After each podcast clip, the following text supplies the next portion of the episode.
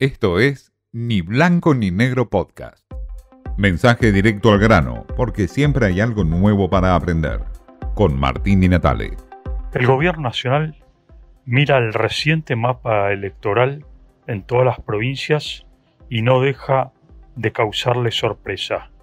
Saca cuentas, mira los fondos y todo lo que se giró a las provincias en términos de presencia del Estado y no se entiende, o por lo menos desde la cúspide del poder, Alberto Fernández y Sergio Massa no comprenden aún cómo es posible que haya existido tantas derrotas electorales, empezando por provincias peronistas históricas como San Luis, como el Chaco, provincias como Santa Cruz, en donde el peronismo quedó en un segundo o tercer puesto.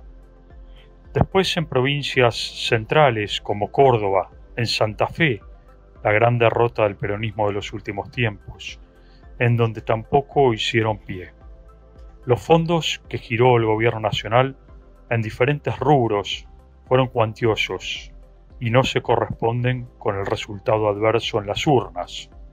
Por empezar, la obra pública, las provincias del norte, aquellas donde el gobierno puso muchos fondos en términos de obra pública no se correspondieron en votos.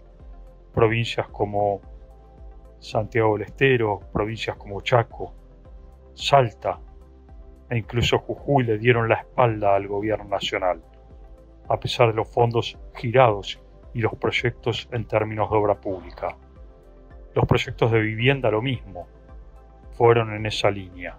Provincias patagónicas como Chubut, Santa Cruz, Río Negro y Neuquén, también tuvieron fondos especiales en términos de ATN, aportes del Tesoro Nacional, pero tampoco hubo reciprocidad del electorado. El gobierno nacional no recibió votos, envió fondos a la espera de votos que nunca llegaron.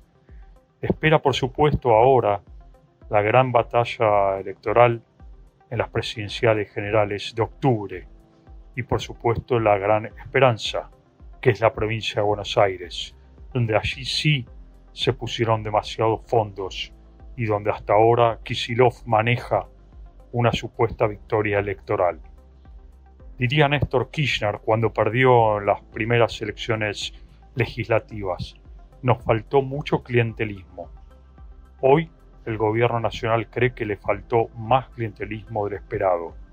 Los resultados electorales no dieron su efecto y ahora se dispone a ir a las urnas en un gobierno que está devastado en términos de reservas y ya casi no cuenta con fondos suficientes como para apaciguar o atesorar esa frase famosa de Néstor Kirchner. Ahora en adelante solo resta esperar y que hagan una buena campaña para ver si las urnas se corresponden con los fondos.